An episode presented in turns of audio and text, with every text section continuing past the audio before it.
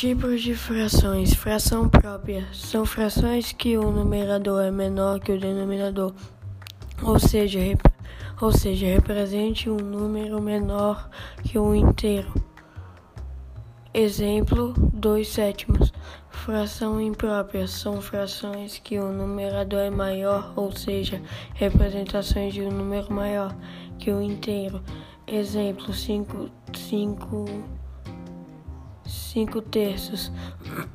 Fração aparente são frações em que o numerador é múltiplo ao denominador, ou seja, representa a um número inteiro escrito em forma de fração. Exemplo: 6 terços igual a 2. Fração mista é, é constituída por uma parte inteira e uma fracionária represente por um número misto. Exemplo: do, um, dois sextos, um inteiro e dois sextos.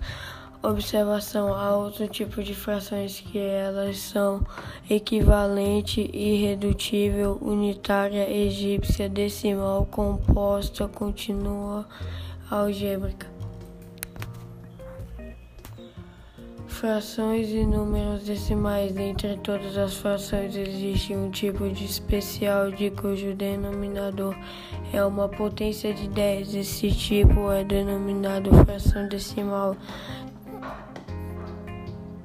Toda fração decimal pode ser representada por um número decimal, isto é, um número que tem uma parte inteira e uma parte decimal separados por uma vírgula.